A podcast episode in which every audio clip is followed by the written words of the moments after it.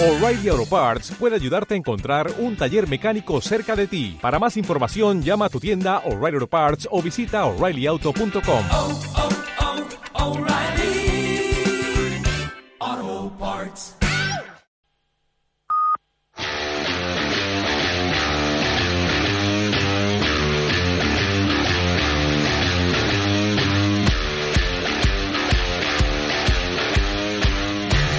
El debate de la pizarra de Quintana.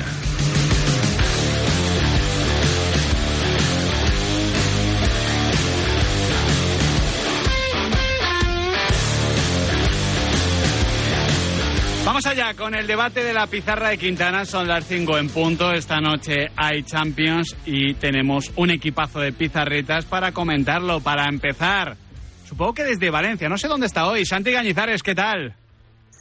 ¿Qué tal, Miguel? Estoy en Barcelona. ¿Ya estás en Barcelona? ¿Mañana te toca trabajar? Sí, estoy en Barcelona, que mañana trabajo aquí para el partido de Champions y me, me he venido hoy para calentar motores. No vaya a ser que, que me pille que me pille dormido, ¿no? Muy bien, muy bien, Circunstancias de la vida. Me, me traen aquí un día. Ah, mira, a, a- a los, a los que no somos Santi Cañizares nos llevan en el día y gracias. Anda. Y gracias. También está aquí con nosotros Emilio Contreras. ¿Qué tal, Emilio? Hola, ¿qué tal? Buenas tardes. Y, por supuesto, al otro lado, también desde Barcelona, o mejor dicho, desde Sabadell, no es lo mismo, Alberto Yogo. ¿Qué tal, Alberto? ¿Qué tal? ¿Cómo estáis? Buenas tardes. No es lo mismo, no, no es lo mismo. Sabadell, la capital del Vallés Occidental. ¿Mejor o peor? ¿O simplemente vamos a decir que no es lo mismo? Eh, no, hombre, mejor, Sabadell, mejor. Mejor. ¿En, en base a qué? En base a que nací en Sabadell. A ver. Para, para mí, para mí... No hay más preguntas, mí, señoría. Mejor. Para el resto no sé. Habría que preguntar. Iremos preguntando. Ahora lo que os voy a preguntar es por el tema Marco Asensio, porque Adrián eh, Blanco está eh, mañana. Sí, lo he dicho de forma ¿Me un llamo? poquito rara. Sí, Sí, sí, sí, sí. he dicho Adrián el nombre ya de forma un poco rara. Mejor de Marco Esta, esta mañana eh, han surgido diferentes informaciones acerca de la renovación de Marco Asensio, que es uno de esos temas pendientes que tiene el Real Madrid Club de Fútbol y que parecía que se complicaba, ¿no? Al menos en los últimos meses parecía que eso se iba a alargar y que tenía mala pinta. Parecía que se complicaba, pero esta mañana hemos amanecido con la información de Guillermo Ray en The Athletic diciendo que ambos entornos están ya predispuestos a llegar a un acuerdo para la renovación de Marco Asensio que se firmaría para las próximas cuatro o cinco temporadas, habla de 2027 o 2028. Una información que también apuntaban Sergio Santos y Alfredo Matilla en relevo diciendo que la renovación, si se da, sería al alza, que el Real Madrid habría ofrecido un nuevo contrato al alza, con, eh, aumentando la ficha, en este caso, al futbolista, pero que Marco Asensio, la decisión de Marco Asensio, mejor dicho, no dependería de una cuestión económica, sino de sentirse valorado e importante en la plantilla del Real Madrid. Nunca depende de una cuestión económica, pero mejor Pero al alza que con el más. mismo contrato. Emilio, esto, esto me sorprendería, no la renovación en sí, que además a mí me parece bien como, como fondo de armario, como rol. Eh, sí me sorprende que, que fuese al alza, en caso de que fuese así, porque parecía que el Real Madrid estaba como muy en su sitio y que una de las condiciones era que se mantuviese el contrato más o menos. Bueno, sí, eh, nosotros hemos publicado en Marca que la- el Marco Asensio está en torno a 4,8 millones de euros eh, lo que está ganando ahora mismo, que la propuesta estaba en torno a los 4,3 y bueno, entiendo que es una propuesta al alza, estará más cerca de los 5 millones. Claro. Eh, bueno, a ver, Te sorprende, por tanto, ¿no? Que se pueda resolver de esa manera, porque Bueno, yo- tampoco creo yo- que Marco Asensio haya hecho en los últimos meses ningún No, pero yo, yo entiendo que si el Madrid ha tomado la decisión de, de, bueno, que si no tienes un recambio, o sea, el problema que tiene el Real Madrid ahora mismo es que, bueno, hay jugadores a los que les podrías dejar salir, pero que tienes que mm, traer a otros. Y si no vas a traer a otros, que es un poco lo que, lo que parece, pues al final la opción más barata es pues hacer una oferta un poco más al alza de lo que le habías hecho anteriormente. Yo entiendo que esto forma parte dentro de una negociación. Ahora bien, lo de que Marco Asensio quiere ser un jugador importante en el Real Madrid, yo tengo mis dudas de que el rol de Marco Asensio cambie. Mm, Yo digo- creo no, yo creo que no tenemos dudas, tenemos certeza de que o, o rompe el nivel o no va a Claro, cambiar. es, esa es un poco la... Digo, no, porque como él dice que lo, lo importante es sentirse, impor- eh, bueno, sentirse importante en este equipo, yo tengo mis dudas de que él mm, aspire a ser titular en este equipo, mientras no eleve el nivel, que es Mm. lo que... Y lo que estamos viendo en las últimas temporadas, tanto con Zidane como con Ancelotti, es que Marco Asensio está pues para para jugar, eh, bueno, para ser el, no sé, el jugador 14, 15 de la plantilla, para dar descanso en determinados momentos y para jugar, y donde ha sido decisivo en algunos momentos sido ante partidos de mm, pequeños, diría, ¿no? No, no- no No, hemos y- visto una buena versión en un gran partido de Champions, como sí ocurrió antes de la lesión. Claro, es que este tema, Santi, es, es un poco. eh, depende cómo configures la plantilla, pero ayer hablábamos haciendo el análisis de lo que había sido la Liga del Real Madrid, que posiblemente el Real Madrid fuese escaso en ciertas cuestiones para, para compasar todas las competiciones. Además, en un año tan complicado como era este, con el Mundial de por medio, eh, Marco Asensio en ese sentido, que además ahora le estamos viendo también jugar por dentro, eh, creo que que te aporta, creo que, que te suma y que no tienes que realizar ninguna inversión. Por eso lo veo de forma natural. Para el futbolista, hombre, si aspira a jugar más minutos y a ser más importante, creo que, que, no es el sitio el Real Madrid. Y te diría más, Santi, ni el Real Madrid ni un equipo del nivel del Real Madrid. O sea, no es cuestión del conjunto blanco. Creo que en el Bayern tampoco lo sería y en el Paris Saint Germain tampoco. Sí, estoy de acuerdo. A ver, yo creo que yo entiendo a todas las partes. Entiendo que el Real Madrid en su primera oferta sea inferior a la oferta final, porque es la manera de llegar a un acuerdo también, porque siempre cuando hay una primera oferta, pues, pues nunca es la que, la que se acepta, por decirlo de alguna forma, hay una estrategia de renovación. Y también la primera, eh, eh, en la primera negociación, pues Mar- Marco Asensio dijo no, no. ¿Qué pasa? Que van transcurriendo los meses y el Real Madrid, pues bueno, pues por ese salario y no teniendo que invertir en el mercado, pues tiene un jugador que le puede ayudar mucho. Yo creo que hay tres tipos de jugadores en el Real Madrid. Hay un tipo de jugador que es el que, en caso de final de Champions, sería titular. ¿no? Hay otro tipo de jugador que, en caso de final de Champions, pues estaría eh, dispuesto a jugar eh, y ayudar al equipo, que es este es el caso de Marco Asensio. Y luego hay otro tipo de futbolista que es el que no cuenta para nada. Y bueno, pues el que no cuenta para nada, desde luego, pues sí que lo mejor es cambiar de equipo, pero eh, ¿a dónde va a ir Marco Asensio? ¿A un sitio mejor que el Real Madrid? Mejor es imposible, ¿no? El Real Madrid, una de las cosas que se vale y que utiliza a la hora de renovar a los jugadores es decir, oye, nosotros somos el Real Madrid, es el equipo más laureado de Europa. Tú quieres jugar aquí, aquí se lleven noches que no se viene en otro equipo. Esa es la realidad, ¿no? Y, y- evidentemente pues nadie le garantiza pues que va a ser estrella en otro equipo, ¿no? Eso ya depende mucho de la confianza propia. Si a eso le sumas que te estás establecido en una ciudad, pues yo creo que sería muy bien, de las mejores de Europa, porque no es lo mismo vivir aquí en Madrid que en Manchester o que en otros sitios de, de Europa, donde, bueno, pues que no tiene nada que ver y solo para un chico que es balear, ¿no? Que le gusta seguramente mucho más el- eh, la calidez de España que, que- que el frío de Alemania, ¿no? O el frío de Inglaterra y demás, pues hacen que, que, que, bueno, pues yo entienda a todas las partes, que Marco acepte esa situación y que él se tenga que ir ganando pues lo que eh, lo que ahora mismo no tiene, ¿no? Que a lo mejor, ¿no? Que es, es, pues eso, pues eh, uno de los jugadores importantes es el que en una final de Champions pues sería titular. Bueno, pues es una cuestión que te tienes que ganar en el campo, pero con un contrato en el Real Madrid de cuatro o cinco años, pues uno puede dormir muy tranquilo. Es que la muy función de, de Asensio, Santi, eh, mi sensación es que.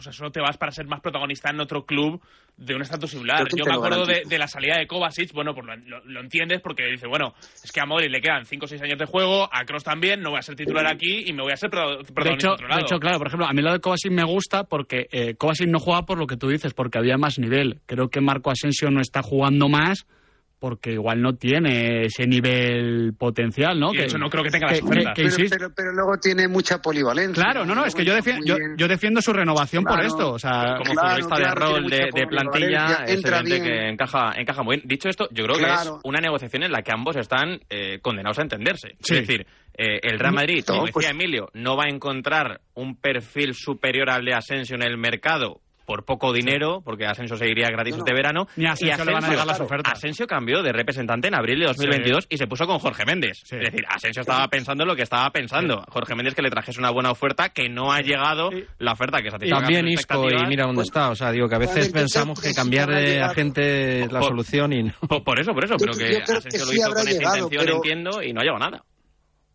Y, y seguramente sí que ha llegado a una oferta superior económicamente, pero no en prestigio y no en... Claro. O sea, yo que un futbolista ahora, que pues. queda libre de talento, claro, de Marco Asensio, pues seguro que ha tenido buenas ofertas, económicamente. Mm. Pero claro, oye, que no es que uno no se va a morir de hambre con 5 millones de euros pero al a mí hay año un- hay un en el detalle- En el Real Madrid, o sea, y dices, bueno, ¿qué me voy a ganar 7, 8 a dónde? ¿A un equipo que tiene que pelear por entrar en Champions cada año? Ahí sí que voy a ser importante, pero habrá años que no juegue la Champions, habrá años que me vaya en primera fase. Si me voy a un equipo, como decís, del, del calado del Real Madrid, que Se cortó. No, digo que quería decir que hay un detalle que mm, no sé si Marco Asensio, bueno, seguramente es el primero que lo, que lo vive de cerca, que es a él le ha faltado a Asensio eh, conectar con el Bernabéu. Hay, hay determinados jugadores que han tenido el mismo rol que él, digo Dani Ceballos, por ejemplo, que sí hemos escuchado esa, esa conexión, o, o Nacho, ¿no? Estos, en estos últimos Sí. meses. Sin embargo, con el Bernabéu no ha terminado de, de generar esa relación. Eh, seguramente que el, el Bernabéu en esto es, eh, no sé, es un- esa primera mirada que, que muchas veces luego te cuesta mucho remontar. No sé, por las razones que sea, creo que, que ha faltado esa empatía entre la afición y el jugador. Bueno, hasta aquí el tema. Sí, dime, Alberto. No, lo, lo finiquito rápido. Había un tema también de, de exigencia, ¿no? También decíais ahora, si te vas a otro equipo para ser más protagonista, eh, y creo que nosotros nos hemos encargado, y yo el primero, en tono del mea culpa, de intentar obligar a Asensio a ser más ambicioso en su, ¿no? En su, en su exigencia, y a lo mejor no, ¿no? Es decir, joder, es que Asensio, eh, ¿por qué no va a buscar más minutos al Arsenal o al Tottenham o no sé qué?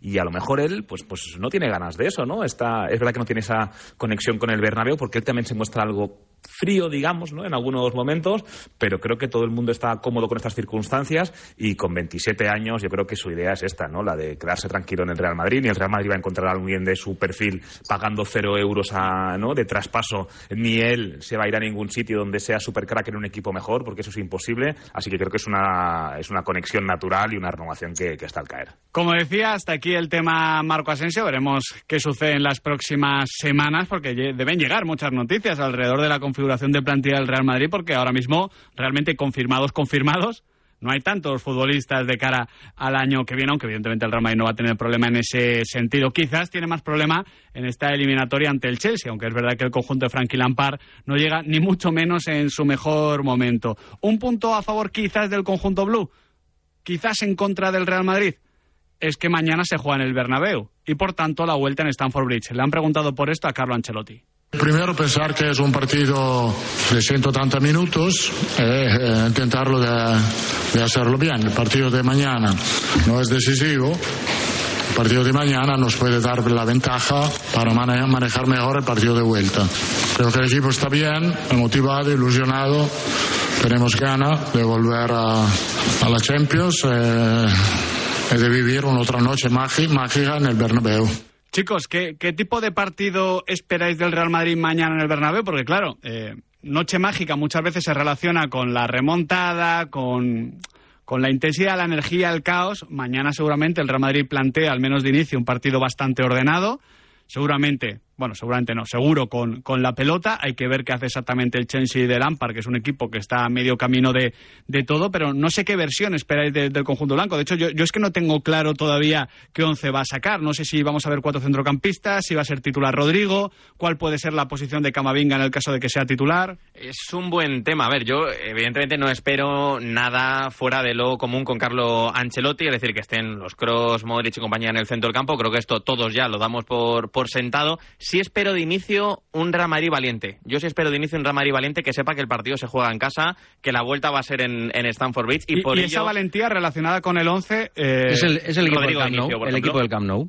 Es el mismo equipo del Camp Nou, con Camavinga de lateral, con Valverde, con Kroos y con Modric y con Rodrigo arriba junto a junto a Vinicius así, y sí. Benzema. A mí me parece que eh, yo creo que en esto Ancelotti ya le conocemos de que hay cosas que lo que le gusta, pues es raro que lo cambie en un partido. Digo, el más cercano que tenemos es el 0-4 del, del Camp Nou y da la impresión de que ese equipo valiente es lo más parecido al que nos enseñó en el, en el Camp Nou. También te digo, Emilio, que si vuelve a repetir con Camavinga en el lateral izquierdo, se acabó esto ya de Camavinga en el lateral izquierdo solo en situaciones de emergencia. Porque ahora ya tienen más recursos Sí, en su- para, en para su- tirar. en su día Ahí dijo- está Álava, está Nacho y en su día dijo apostando por él. Carlo Ancelotti que solo iba a jugar en caso de emergencia y dijo Carlo Ancelotti emergencias que no estén Mendy, Alaba ni Nacho. Hmm. Eso lo dijo eh, Sí, sí. Carlo Ancelotti. Luego también creo que Carlo Ancelotti no es un tipo cabezón, aunque tiene sus cosas, no es un tipo cabezón y si ha visto que Camavinga ha funcionado bien, pues evidentemente puede, puede jugar ahí. Yo lo que sí que espero es un Real Madrid un poquito más pasivo que en el Camp Nou, que sí que fue muy valiente en la presión, que sí que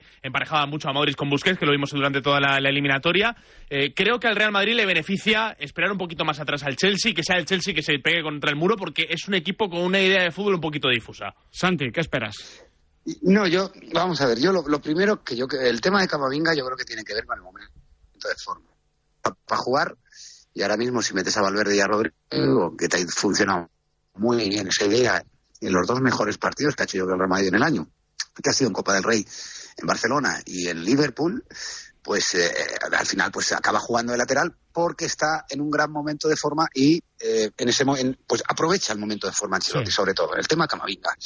Y yo a ver yo nunca veo un Real Madrid volcado al ataque. No es la personalidad de Ancelotti esta de salir a arrasar al rival no arrasa al rival pues cuando juega mejor, cuando está más en forma, cuando, cuando, cuando hace un buen partido, pero no en la mentalidad. En la mentalidad de Ancelotti del Real Madrid está madurar los partidos y convencerse, primero, que físicamente el equipo siempre ha estado bien, tanto la temporada pasada como esta, con lo cual no hay, no, no hay miedo a los últimos minutos. Segundo, en que hay talento suficiente para que con pocas llegadas se puedan convertir en gol, si son llegadas de verdad, si no son llegadas de estas que, que el equipo se atasca y que no es capaz de pasar de, de, de, bueno pues de esa línea de eh, atravesar la línea defensiva como aquel partido de ida de Copa del Rey contra el Barça ¿no?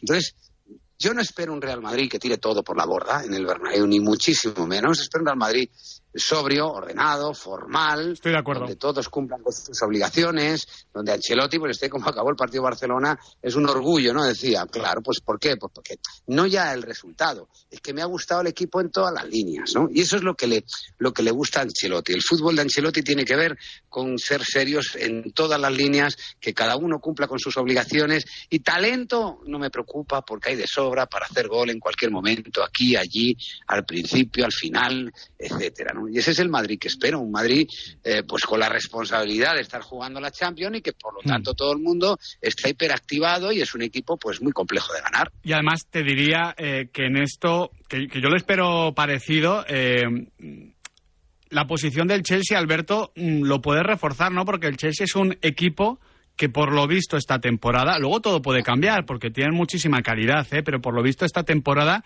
si tú haces un partido normal, equilibrado y tienes un mínimo de acierto, les vas a ganar.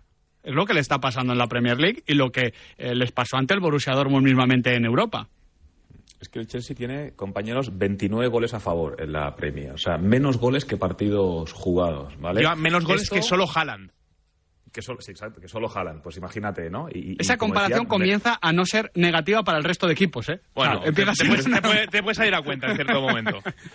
Sí, pero eso no sirve para, para escudarte ¿no? de tus problemas de cara al gol. Eh, son tres partidos consecutivos en los que no marca gol y eso es algo eh, preocupante, con lo cual yo creo que el Real Madrid, que no creo que sea el Madrid un equipo que tienda a condicionarse demasiado por cómo viene el rival, pero sí que es verdad que yo entiendo que como entrenador lo que no quieres es abrirle puertas al rival. Si el Chelsea lleva tres partidos sin marcar, lo que yo no voy a hacer es convertir esto en un correcalles, en un ida y vuelta y facilitar ocasiones de gol para un rival, porque sé que el Chelsea le está costando mucho marcar, marcar gol. Sabemos que tiene entrenador nuevo, con un entrenador que ya estuvo en una primera etapa que no fue especialmente buena, así que yo veo un Real Madrid sí que concienciado, tranquilo, testeando ¿eh? al rival y sabiendo perfectamente que estas eliminatorias, cuando se van a lo largo, ¿no? cuando se van a, a la parte emocional del último tramo, el Real Madrid la resuelve eh, muy bien. Algo novedoso con respecto a la pasada temporada, la vuelta fuera de casa, ¿no? Y ahí también quiero ver cómo eh, reacciona Carlo Ancelotti, que está más acostumbrado a jugar primero fuera y luego en casa. Pero vamos, teniendo en cuenta que el Chelsea le cuesta un mundo marcar gol hasta ahora,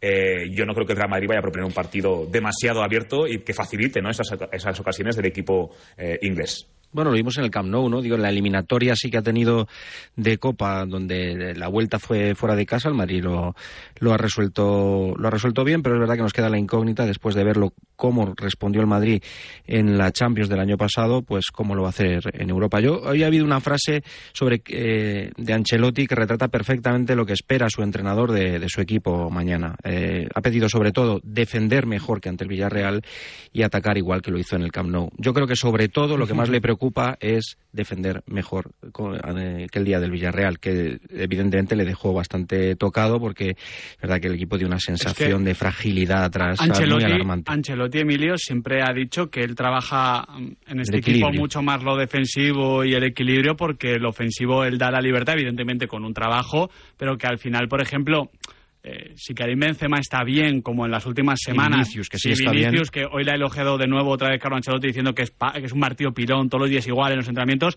al Chelsea le vas a hacer daño. Ahora bien, como defiendas como ante el Villarreal o en otros partidos donde has defendido mal, porque has defendido mal y has encajado demasiados goles, el Chelsea tiene futbolistas de calidad. Yo pienso, yo no confío mucho en la eliminatoria de Joao Félix, ¿eh? Pero, pero pienso en un jugador como Joao Félix y en otro como Kai Havertz y demás. Y hombre, si tienen un buen partido los dos, eh, pueden hacer daño a cualquiera. Esto es una evidencia. Sí, a ver, esto es... Yo insisto que no confío en Joao Félix, ¿eh? honestamente. Ya justo, justo ha mencionado a dos que, que la sensación de que les falta un pelín Claro. de grandeza. Eh, Ahora son, mismo- son dos jugadores que normalmente al Real Madrid, al, al club que suele ser el Real Madrid, no le hacen daño, pero, pero que esto es la Champions y que... que, que- que- Bueno, ni al Real Madrid ni a nadie, porque es verdad que este año, por desgracia para el Chelsea, está siendo, digo, Tres goles está de cada uno, tres dramático. goles de cada uno mañana. Ofensivamente dramático, pero bueno, digo, ahora mismo esta es, eh, digo, evidentemente eh, son capaces de cualquier cosa, pero ahora mismo no dan la sensación, en- viendo los últimos 15 partidos del Chelsea, de que sean capaces de, de, bueno, llegar y derribar la puerta del Bernabéu. Pero oye, en estas palabras ya te digo que No, no, no. eh, Joao Félix tres goles y, y va, y va a pagar 100 millones el Chelsea al Atlético Yo, Madrid. yo os compro lo de lo que estoy diciendo de partido serio, muy comprometido, muy competitivo, que defienda bien el Real Madrid. Pero yo, insisto, me parecería interesante que el Real Madrid no se olvide que está jugando en el Santiago Bernabéu y que la vuelta es en Londres y que el Chelsea no viene bien y que no harías bien en dejar crecer al Chelsea en la eliminatoria. Es decir, que no se olvide de que hay Pero- una portería rival para marcar De goles. hecho, de hecho, Adri, el Bernabéu, si algo tiene es que te lo va a hacer saber. Claro, O sea, o sea, Bernabéu, Y que si sí, a los por eso 15 me sorprende minutos- mucho lo, lo que decías Sí. de, oye, un plan defensivo. No, no, no he, dicho, no he dicho defensivo, he dicho equilibrado, tranquilo, porque creo que el Real Madrid en el minuto 60 tiene cambio de ritmo. Hay que ver el 11, porque esto también lo, lo puede cambiar. Es decir, si, si Carlo Ancelotti quiere dibujar ese plan un poquito más conservador, esperar, porque si tú haces un partido equilibrado, creo que el Chelsea va a cometer errores y encima no te va a castigar. Pues poder sacar en el minuto 60 a Rodrigo, por ejemplo, desde el banquillo es mejor que te lo inicio Pero con Kroos y Modric eh, entiendo que no vas a jugar a esperar, ¿no? No creo que el Madrid eh, juegue a, a meterse muy atrás. No, no, no. Lo, lo hizo la primera parte en el Camp Nou y estaban Kroos y Modric más perdidos que... Oye, eh, eh, Santi, te quiero preguntar para finalizar, porque esta ya es la prueba de la verdad para la temporada, eh, por Karim Benzema. Hmm. Eh, porque al final eh, viene de dos eh, hat-tricks espectaculares entre Pucela y Fútbol Club Barcelona. Ante el Villarreal también jugó bien, no, no tuvo la oportunidad de marcar, pero, pero creo que en los 60 primeros minutos jugó bien Karim Benzema. ¿Le damos por recuperado para la causa o le necesitas ver mañana ante el Chelsea? Vamos a ver, pero ¿quién no puede dar por recuperado un futbolista que ha hecho dos hat-tricks seguidos? ¿no? No sé, yo- Como si eso fuera cosa que lo hace todo el mundo. Lo que pasa es que el nivel que tiene Karim Benzema pues es tan alto, tan alto, un nivel, eh, bueno, pues del año pasado, el mejor jugador de Europa, que entonces siempre queremos algo más de Benzema, ¿no?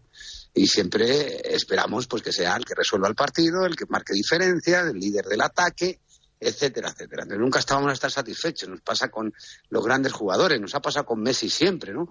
Que cuando ha hecho un partido normal, a la altura de los demás, se nos ha quedado poco el Messi, ¿no? Pero ¿cómo vamos a pensar que Karim Benzema no está en un buen momento si viene a hacer tres goles en el Camp Nou? ¿Quién ha hecho tres goles en el Camp Nou esta temporada? Nadie. Nadie. Los ha hecho Lewandowski, pero a favor del Barça, ¿no?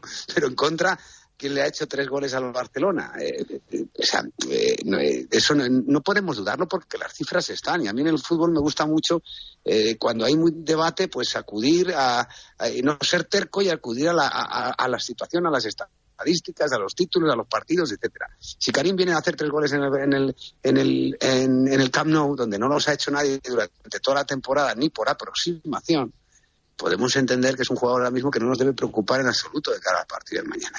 Si hay algún problema en el Real Madrid, habrá que buscarlo en otro, en otro, en otro lugar del campo. Es verdad que el Benzema del año pasado no lo hemos visto este año durante el año, durante lo que llevamos de liga, eh, en, la mayoría de las ocasiones. Pero claro que estás hablando de un nivel tan alto, tan alto, tan alto, que salvo que el tipo pues haga ya diabluras en el campo, pues siempre vamos a querer algo más. Pero yo no me preocuparía en absoluto del momento de forma de Benzema y lo que sí me preocuparía era de cuidarlo porque sin Benzema el Real Madrid sí que tendría un problema, ¿no? En caso de lesión, en caso de sobrecargas, etcétera, etcétera, de cuidarlo y mucho de cara a los teóricos cinco partidos de Champions con los que quiere jugar el que quiere jugar el Real Madrid. Pensando un poco en el, en el Chelsea, lo que sí que me preocupa más en los ingleses con, en relación a las últimas dos tres semanas es el regreso de Kanté, que parece que ha vuelto bien, que antes de la lesión era un futbolista que, que parecía que le pesaba las rodillas, que ya no podía hacer ese tipo de esfuerzos y que es un jugador que le puede dificultar muchísimo las cosas a Modric y a Kroos. Y que sabe competir, ¿eh? que al Claro, final claro. en esta Champions nombres grandes, nombres que hayan ganado eh, la competición siempre son un plus y, y el Chelsea la ganó hace no tanto. Es que, es que la ganó hace dos años. Pues sí que no vamos al once, eh, Pero, de- del pero Chelsea, claro, entonces. han cambiado tantísimas cosas, no solo en el once, sino en el proyecto. Es que ha cambiado la propiedad, el entrenador y la mitad de la plantilla, o más de la mitad de la plantilla. Entonces, claro, un proyecto que parecía que estaba empezando pues saltó por los aires con todo lo que pasó e incluso de forma colateral que al final todo empieza con, con una guerra entre Rusia y Ucrania, o de Rusia para Ucrania. A la vuelta os voy a preguntar por otro gran proyecto del fútbol europeo que hoy vive una noche grande, ¿eh? el proyecto del City contra el Bayern. ¿Será esta vez a la séptima la Champions del City? El deporte es nuestro. Radio Marca. Ràdio Marca Barcelona, la ràdio dels esports.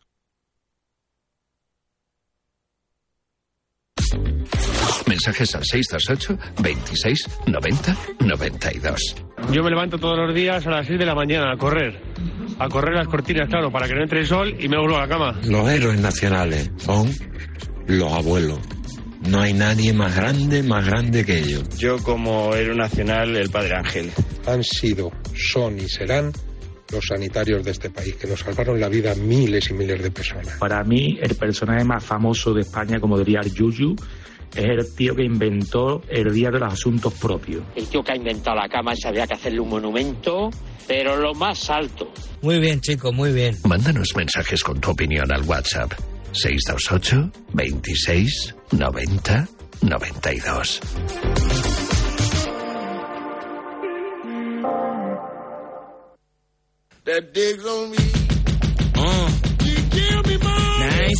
Llega Marca Padel a Radio Marca, un nuevo programa temático para los amantes del pádel. Todos los sábados de 11 a 12 de la mañana y en formato podcast. El deporte es nuestro. Los sábados a mediodía la mujer es portada en Radio Marca. Las números uno, las amateurs, las que empiezan, las veteranas y las pioneras. Natalia Freire les da voz en femenino singular todos los sábados de 12 a 12 y media del mediodía para que conozcamos a las mujeres que hacen que nuestro deporte sea cada vez más grande. No lo olvides. Los sábados a las 12 del mediodía escucha Femenino Singular.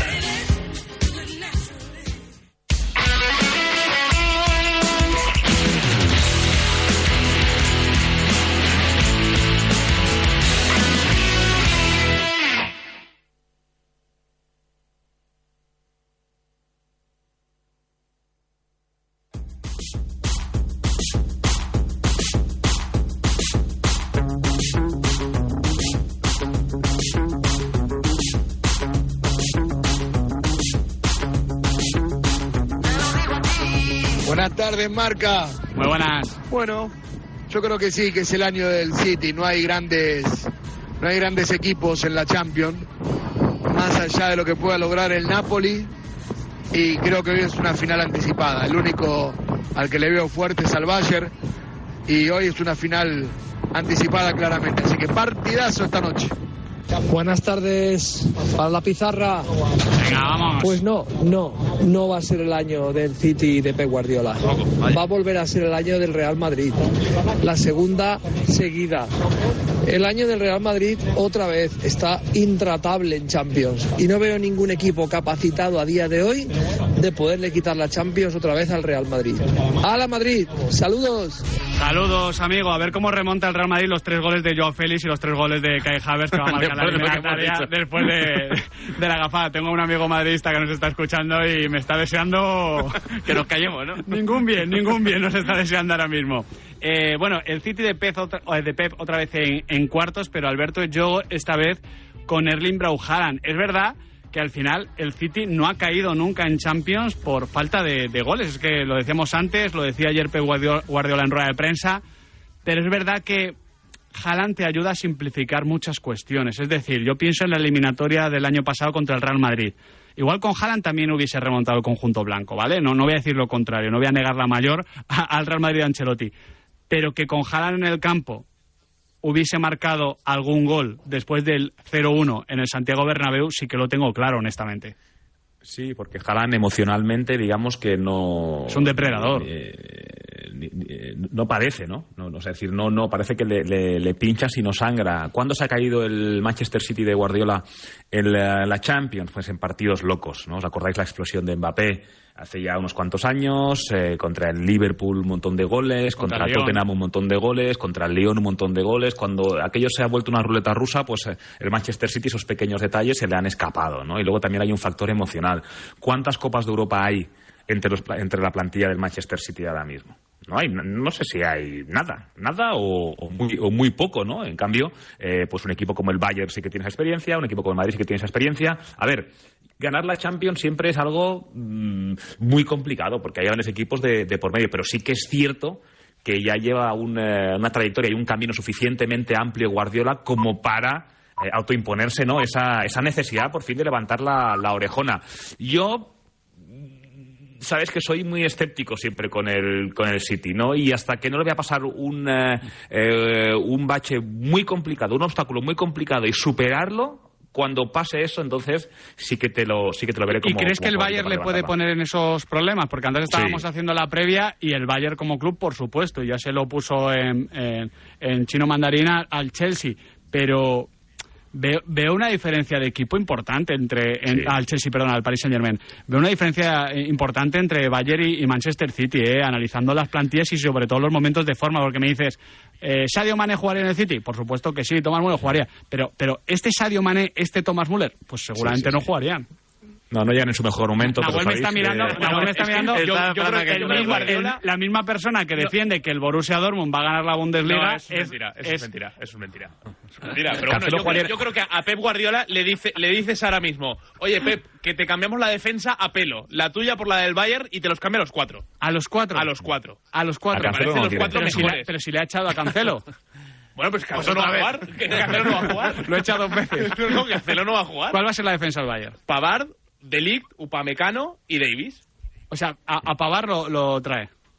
Es que, a ver, a mí es que yo creo que si coges el pack de los ¿Qué- cuatro, ¿Qué, los jugador- cambia. ¿Qué jugadores del Bayern? ¿Qué jugadores del Bayern eh, jugarían en este City? Con este momento, ¿eh? Con este momento Sí, de sí, forma. Kimmich jugaría. Kimmich, eh, bueno, de hecho es que Guardiola lo, lo moldeó. el, el jugador más borde. Y de los de arriba sí que cuesta encontrar alguno. Yo creo que Musiala podría tener hueco. O sea, que, que- que jugarían 4 de 7. O sea, 4 de 11. pero es que al pues has dicho tres bueno, defensas y Kimmich. y- y el portero también.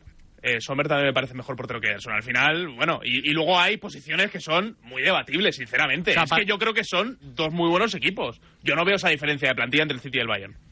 ¿Vosotros? Y de, pero de momento de forma sí, que es a lo que vamos. Sí, y- Ahora y- mismo y- y- son dos realidades muy Y que distintas. sobre todo el tema del 9 es eh, escandaloso. Es que el, el Bayern tiene...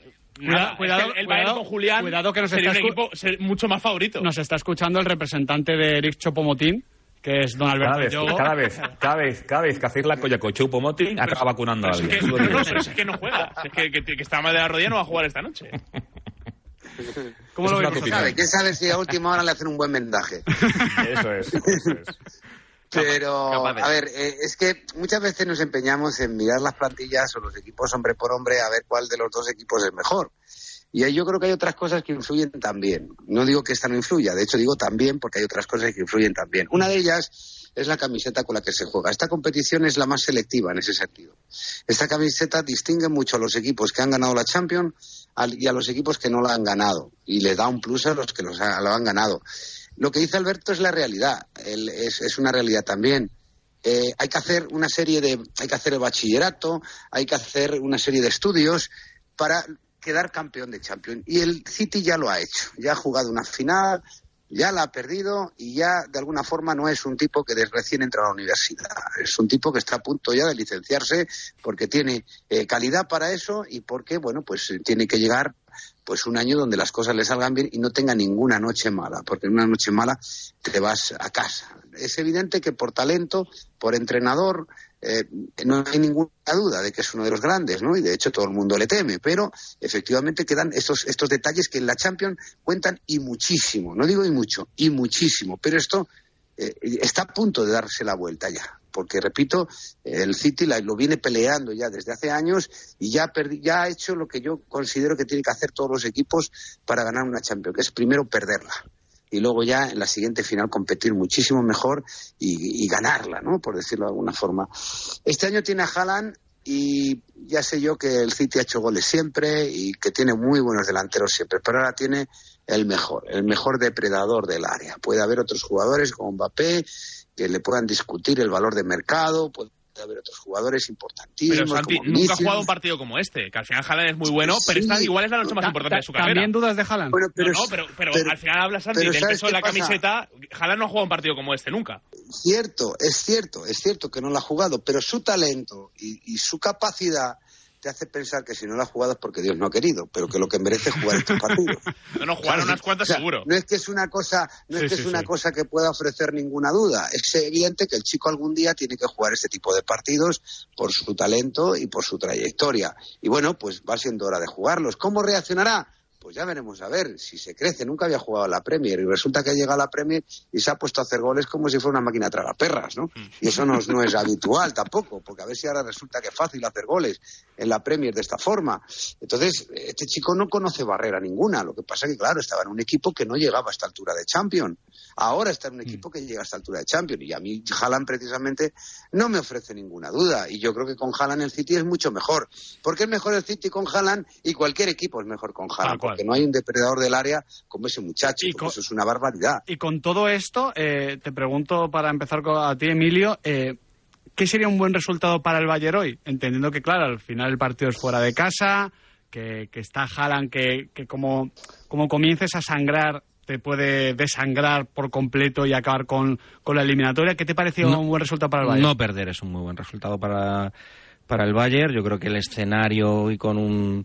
Bueno, yo creo que el Manchester City tiene ya todo. Seguramente en los últimos cinco años teníamos la sensación de que, o yo por lo menos tenía la sensación de que el, de que el City era el candidato a, ser campeón de la Champions. Pensamos pensaba que le faltaba la guinda, la guinda ya la tiene, no sé, ahora mismo creo que, que lo tiene todo de cara y el Bayern lo que necesita es, eh, bueno, pues salir vivo y llegar a un escenario que además creo que el sorteo le ha dado es la posibilidad de los dos partidos, si pasa esta eliminatoria, jugarlos en su en su estadio ante su gente. Yo creo que tiene que salir vivo, hombre, no sé, un- perder por la mínima podría ser un, bueno, pues es un resultado, digamos, bueno, aceptable.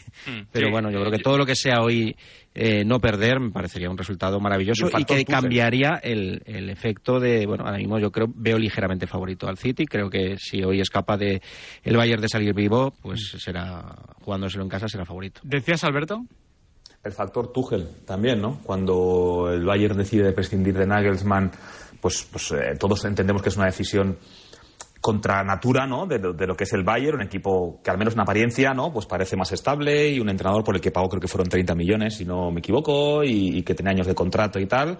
Pero quien estaba en el mercado era Tuchel, ¿no? Que es ese entrenador que sí le ha ganado la, la final de Copa de Europa a Pep Guardiola y que se ha enfrentado múltiples veces al técnico del City, tanto en Bundesliga como en Premier. Y no sé si por ahí, ¿no? Esa decisión de cambiar de entrenador no fue tanto para echar a Nagelsmann, que también, sino también porque Tuchel estaba libre y Tuchel puede ser kriptonita de Guardiola en algún momento. Veamos también cómo afronta el, el técnico alemán esta eliminatoria, que es un reto impresionante también para ambos. En ese sentido, hay un dato eh, que, que me parece muy oportuno. Eh, eh, los equipos de Tuchel nunca han encajado contra los equipos de Guardiola en trofeos coperos. Eh, hay tres precedentes, un 0-0 en Copa Alemana entre Dortmund y Bayern, el 1-0 en las semifinales de la FA Cup en 2021 y el 1-0 también en la final de la Champions esa misma temporada. Evidentemente, sobre todo esa final que, que condiciona un poquito también lo que pensamos evidentemente de, de, un proyecto y de, y de otro, aunque el proyecto del Chelsea se terminó eh, cayendo por completo. De hecho, repasamos eh, antes, eh, por cerrarlo, porque estoy hablando del Chelsea porque tú era su entrenador, eh, el 11 del Chelsea en la final de hace dos años ante el City respecto al que podría sacar mañana. ¿Cuántos futbolistas eh, coincidían? Hemos dicho cuatro. Eh, Rhys James, hemos dicho... Chilwell. Chilwell, Kovacic y Havertz. Eh, exactamente. Ha dicho Kanté y no Kovacic. Es verdad, verdad. Cierto, cierto. Habría que ver qué juega, Sí, pero cuatro- Jorginho, Jorginho cuatro, cuatro jugadores a los dos años es una clara muestra de lo rápido, de lo rapidísimo que va a veces el mundo del fútbol. A ver si las cosas también cambian rápido en nuestra liga, porque hay varios datos sobre las tarjetas rojas que tenemos que analizar ahora y debatir en, en profundidad, sin, sin aludir a casos concretos. No es cuestión de si esta es roja o no, de si se perjudica o no al equipo, sino ciertos datos que está dejando la liga española que creo que honestamente no nos deja en ningún buen lugar. Con dos nudas positivo. Vivo a cinco minutos. Solo así una copa trarara. Nunca me ha pasado nada. El alcohol te miente. Dirección General de Tráfico, Ministerio del Interior, Gobierno de España. Es horrible. Horrible. ¿No te gusta el precio de la luz? No la pagues más. Pásate al autoconsumo. Digamos basta. Ahora es el momento. Con los precios actuales ya no hace falta ser ecologista. Economistas, bienvenidos. Por fin hay otra luz. Factor energía. ¿Lo ves? Las peritas de agua, los plátanos y el aguacate. ¿Algo más? Sí, decirte que te considero, bueno, os considero como a mis hijos. Higos, claro, muy ricos los tengo. Hijos, hijos, vosotros, los dos, hijos míos. Madre no hay más que una. Claro que por 17 millones a lo mejor te sale alguna más. Ya está a la venta el cupón del Extra Día de la Madre de la 11. El 7 de mayo, 17 millones de euros. Extra Día de la Madre de la 11. Ahora cualquiera quiere ser madre. A todos los que jugáis a la 11, bien jugado. Juega responsablemente y solo si eres mayor de edad. Vivir en casa con una mascota está genial, pero es lógico y normal que te preocupes por algo así. Llegar a casa y que me salude mi perro es el mejor momento del día. Lo malo es que está todo el día solo y no me quedo tranquila. Si conoces Securitas Direct, ya no te pasará más, porque tienen una alarma compatible con mascotas y además, con las cámaras podrás verlo y comprobar que está bien, porque tú sabes lo que te preocupa y ellos saben cómo solucionarlo. Llama ahora al 900-103-104 o entra en securitasdirect.es.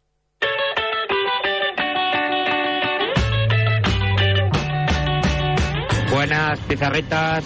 Pues yo creo que este año tampoco va a ser la, tempor- la temporada del City de Guardiola. Poca confianza, ¿eh? Yo creo que me suena mucho que va a ser otra vez la temporada de Tuchel con el Bayern Múnich, que ya lo hizo con el Chelsea cogiendo la mitad de temporada y se hizo campeón. Y no sé qué me da que este año la va a ganar el Bayern Múnich. Con el pedazo de equipo y banquillo que tiene, con Sadio Mané, Leroy Sané, Coman, Nabri, Müller, etcétera, etcétera, etcétera.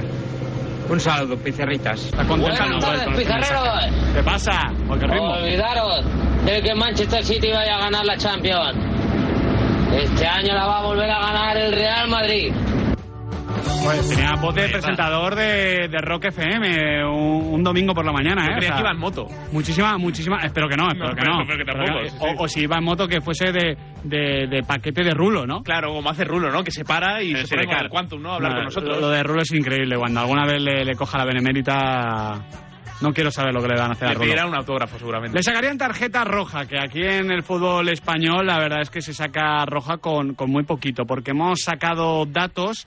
Eh, Adrián Blanco, tampoco hemos hecho un estudio súper, ¿sabes? Mm, Son, son datos que están... a- ha, ha sacado datos Adrián Blanco, ¿no? Sí, eso, realidad, eso de primera, ¿no? eh, Encima que te Claro. estoy quitando son Sí. tuyos. Pero te quiero decir que son datos que venimos comentando mucho eh, sobre las rojas y los hemos querido comparar también las tarjetas rojas con las faltas que hay por partido en cada gran liga europea. Sí, sí, sí, son datos bastante representativos, porque en España se han sacado 112 cartulinas rojas en lo que va de liga en 28 jornadas. Son 112 que ya son más que la suma de Premier, Serie A y Bundesliga. Que el Juntas. dato lo dice todo, sí, sí. En España por jornada se están sacando cuatro rojas, por partido 0,4, que evidentemente está muy lejos de la Premier. 0,93 rojas por jornada, 0,09 rojas por partido. Estamos en datos parecidos a los de la Liga, a los de la Liga francesa en ese sentido, tanto en faltas como en cartulinas rojas. El otro día le leía a David, Álvarez, el compañero de- del país, que hasta la jornada 26 de Liga no hemos tenido 10 partidos de una misma jornada sin tarjetas rojas. Es que para, para simplificarlo, para que el oyente pizarrita que está trabajando lo pueda entender bien. Los números de las cinco grandes ligas europeas. ¿Cuántas rojas se han sacado en la liga, Adrián? 112. ¿En la Premier? 28. ¿En la Serie A? 50. ¿En la Bundesliga? 33. ¿Y en la Liga? 81. Sin embargo, aquí se ven muchas diferencias, pero cuando uno va a ver las faltas por partido, encuentra que la mayoría de ligas se pitan en torno a 25. En la Liga se pitan 26, en la Serie A 25, en la Bundesliga 24, en la Liga 25, la Premier es donde menos se pita 21. Son datos, Alberto de Yogo, que, que invitan a la reflexión, insisto, no por un caso concreto, no por un equipo o no perjudicado, no por este partido o el otro, sino por el hecho de que la tarjeta roja tiene que ser, digamos, el último, el último recurso de un árbitro para sancionar algo, y si uno ve estos datos y no ve los partidos de liga, se creen que ha vuelto el fútbol de los 80. Y, y- y no es eso, la. Liga Española no es eso, si, si de hecho faltan futbolistas de este perfil incluso. Sí, habría que. No quiero quitarle ningún mérito al trabajo a Adrián Blanco, Dios me libre. Gracias, Eh, habría, habría que segmentar qué, en qué conceptos son las rojas. La sensación que yo tengo es que aquí hay muchas rojas por, por hablar demasiado. No, te los digo, te los segmento. A ver, Dale, Cuidado, que dale. tenemos el reportaje. los datos de Emilio, estos son los datos No, no, buenos. son de David Pecker.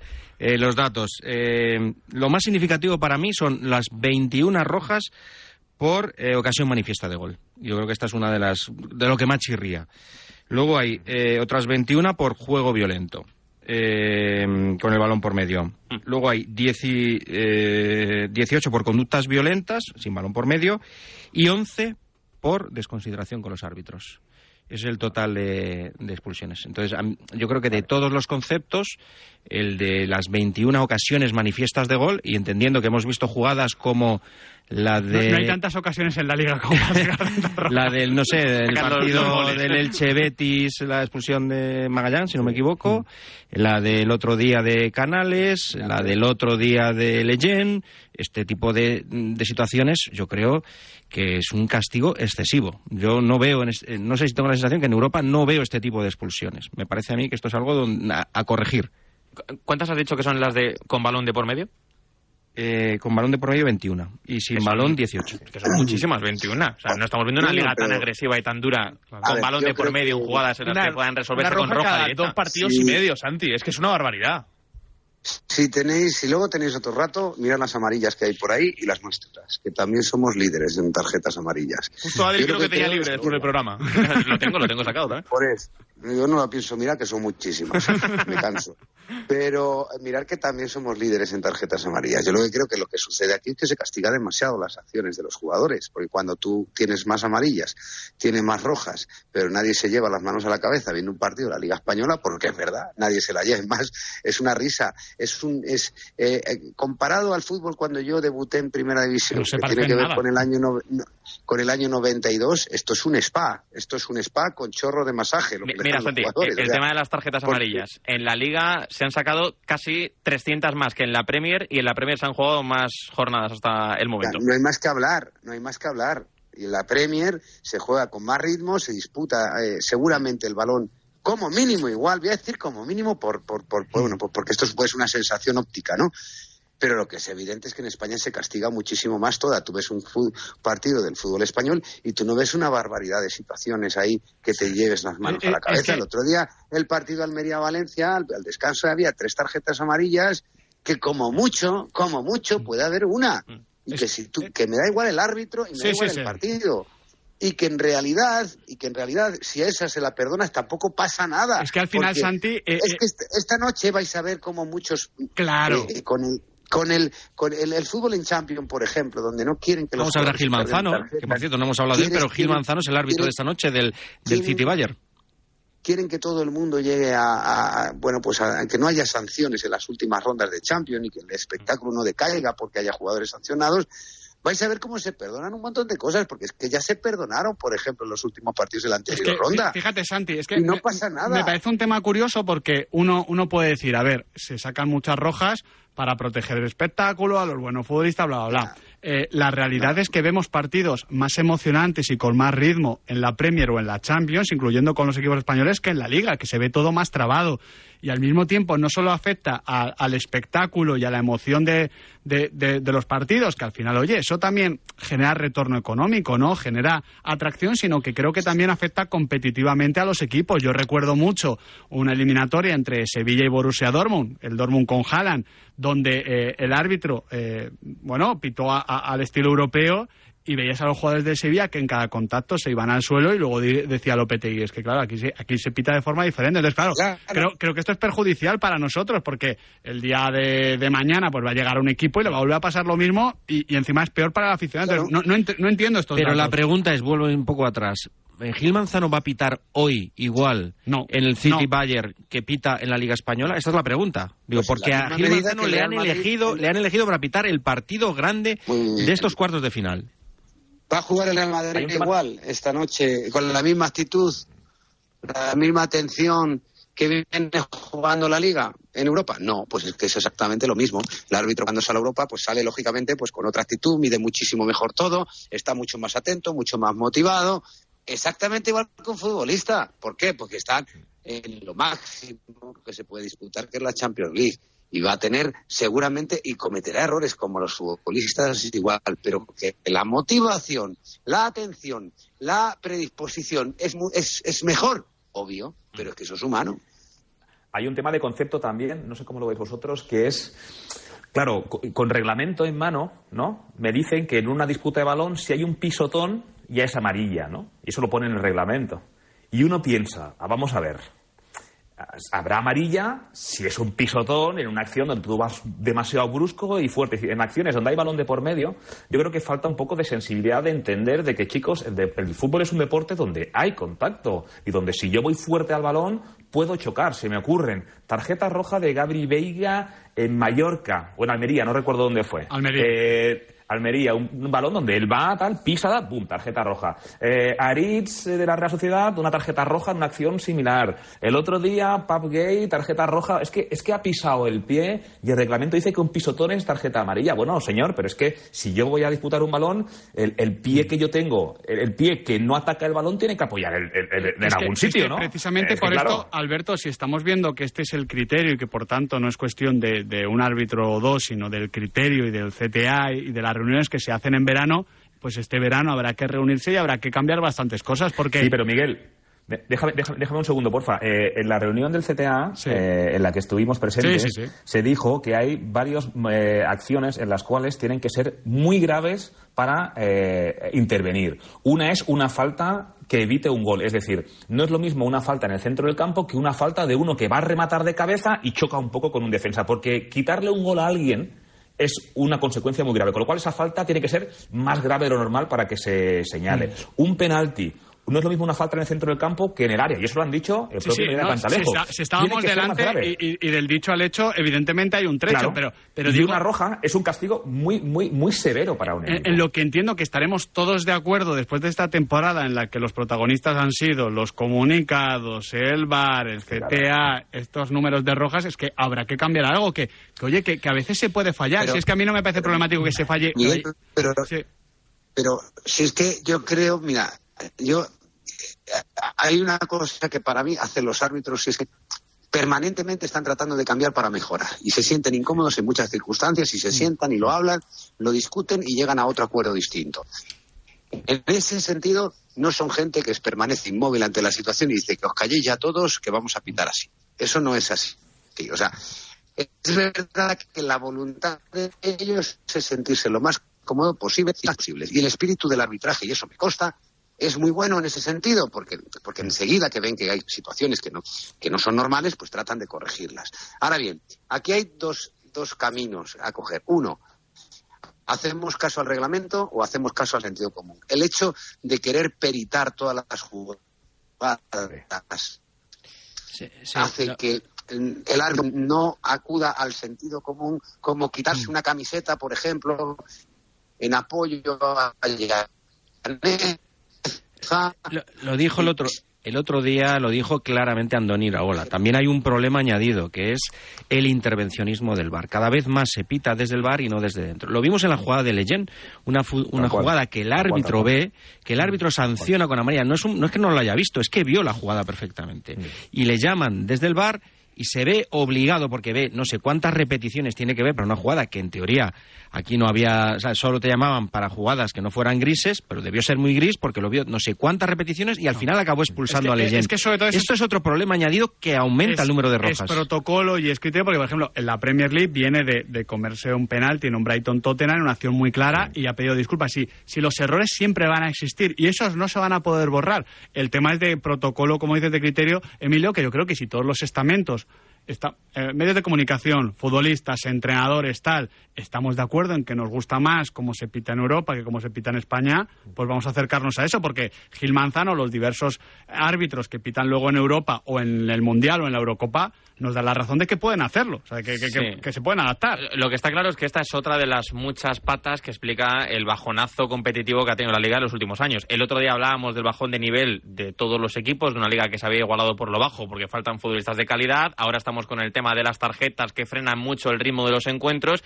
y el tema de las revisiones en el videoarbitraje, que le quitan todo el- la gracia a los partidos por el tiempo que se demoran este tipo de, de prácticas que a veces se llevan a cabo, a veces no. Entonces yo creo que todo esto lo metes en una coctelera y está quedando una liga, un una añadido, hay un añadido, los ¿eh? futbolistas también lo saben y cada vez más No, claro, pues, claro, claro, buscan, sí, sí. o sea, exageran todas las Es acciones la- la- de pisotones, es demás, la- todo, van la- buscando más rojas, porque al final saben que de esa manera consiguen un Yo- rédito yo- que no... yo soy muy crítico. Y, aparte, y, a- y aparte pasa otra cosa también, que como por ejemplo un jugador que hace ejercicios defensivos, pues el tío es mucho más cauto y luego cuando sale a Europa resulta que le comen la tostada. Claro, claro.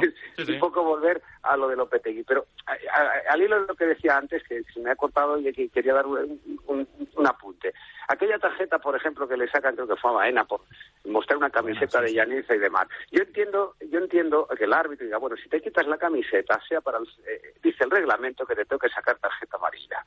Pero obviamente ah, yo creo que tiene que haber algo por encima del reglamento que es el sentido común. Y el sentido común te dice que si el muchacho se quita una camiseta para dar apoyo a un tipo que ha hecho mucho en nuestra liga, que ha sido director general del Villarreal y demás y que ha fallecido esa semana, pues yo creo que el reglamento tiene que tener una flexibilidad siempre, siempre tiene que tenerla, como el tema de los... Y a, y a partir de ahí empezamos a descender en las jugadas, ¿no? Porque eso es lo más, digamos, lo más llamativo, ¿no? Entre el reglamento y el sentido común, en los pisotones, en, en- en- en- en las disputas, etcétera. Y si vamos a sacar tarjeta por todo, ¿qué significa sobre todo esto? Significa que el defensa español va a ser mucho más blandito que el defensa de Europa. ¿Por qué? Porque no quiere cargarse con una tarjeta amarilla. Que El atacante de todo el mundo defendiendo con las manos atrás, que lo hacía Carles Puyol, está muy bien, Claro. pero, pero es que limita mucho la movilidad de un defensa. Claro, el atacante va a ser más blandito, porque a la mínima que le desequilibre se va a tirar al suelo y el árbitro europeo le va a decir, siga, por favor, siga, esto no es nada. Y fíjate, y fíjate, Santi, la perversión de Baena, que no es que se la quitara, sino por pasarla por detrás de la cabeza es una cosa y si te la levantas Sí. sin pasar el cuello por detrás ya es otra. En cualquier caso, en un deporte como el fútbol, donde los atletas, yo sab- ya me conocéis, ¿no? especialmente los que estáis ahí en la, en la mesa, eh, es- el fútbol son ciclos, ¿vale? Italia en los 90, España en los 2000, ahora la Premier, tal. España ahora mismo pues, está en una situación en la que no puede competir con la Premier, ¿de acuerdo? Donde sí puede competir es en meterle ritmo al asunto y meterle espectáculo, porque la gente quiere ver a estrellas, pero también quiere ver ritmo, quiere ver competitividad, quiere ver que el fútbol es más alegre y creo que España tiene que hacer una reflexión para, sin tener esas grandes estrellas, ¿no? Que sí tienen otros o que España ha tenido anteriormente, que sea atractivo, ¿no? Ver la, la competición y creo que ahí estamos perdiendo una, una oportunidad muy importante. Y creo que este verano, que oye, no hay grandísima competición, al menos en el fútbol masculino, sí en el femenino. De hecho, está a puntito de empezar un amistoso de la selección de Jorge Vilda. Es un buen momento para, oye, reunirnos, hablar las cosas y tratar de, buscar soluciones, siempre con, con un espíritu constructivo, porque destruyendo, honestamente, no se suele llegar a ningún sitio. Alberto Yogo, como siempre, un auténtico placer, amigo. Un placer. Y por cierto, gente de Tarrasa, he dicho Sabadell, capital de Valles Occidental, ya se me han quejado unos cuantos. Es que es cocapital, porque también es Tarrasa. Que te metes en unos jardines, Claro, Alberto, solo, para mí, Alberto. tú solo. Para mí es capital, lo siento. Tarrasense. Un abrazo. Para Felipe del Campo también. Gracias, Alberto. Ya se ha ido, ya se ha ido a Tarrasa. Santi Cañizares, muchísimas gracias. A mí ni me va ni me viene porque nunca he vivido ni en Terrassa ni en Sabadell, pero yo soy de Sabadell por Alberto. Venga, fuera. ¡Ojo! Grande, Santi, chao. Emilio. Adiós, chao, hasta luego. Getafe Capital del Sur, ¿no? Eso no se negocia, salvo por Rafa Maínez y Leganes. Venga, a la vuelta seguimos hablando de fútbol, ¿eh? que empieza el amistoso de, de la selección de Jorge Vilda. Hablamos de entrenadores, Manchester City y Calcio. El deporte es nuestro. Radio Marca. Però un cop te'n vas, què? Doncs te'n vas fins on tu vulguis. Amb V-Power tens més de 1.000 quilòmetres de pura llibertat. Més de 1.000 quilòmetres? Eh, i conducció elèctrica. Nou Nissan Qashqai amb V-Power. Gaudeix de la conducció elèctrica, ara lliure d'endolls. Troba'ns a Santi Enrique, el teu concessionari Nissan. Més informació a santienrique.es. Respecte, rigor, professionalitat, valorar la feina dels metges, cuidar amb tot detall el pacient, llibertat dels dos per triar i decidir. Per tot això i molt més, Assistència Sanitària és l'asseguradora més ben valorada pels metges. Assistència Sanitària, la millor segons els metges. Les 7 de la tarda és la millor hora del dia. Perquè cada dia de dilluns a divendres comença a les 7 de la tarda el Tribuna Marca amb Joan Prats, amb la coordinació i el suport de tota la redacció de Radio Marca Barcelona. Informació, anàlisi i debat cada dia, amb el resum de la jornada prèvia de partits i el nostre punt de vista crític habitual. El millor moment del dia per parlar de futbol i donar un cop d'ull a l'actualitat esportiva. A les 7 de la tarda, a Radio Marca, el Tribuna Marca amb Joan Prats. En Radio Marca, Seriadictos. Todos los sábados de 8 a 9 de la mañana, Seriadictos, el programa de radio para los que dicen que no ven la tele. Seriadictos, un programa para los que están hechos en serie. Porque las series son cosa seria, Seriadictos. Seriadictos, con la colaboración de Colacao y Vueling y con el patrocinio de Movistar Plus y Danone.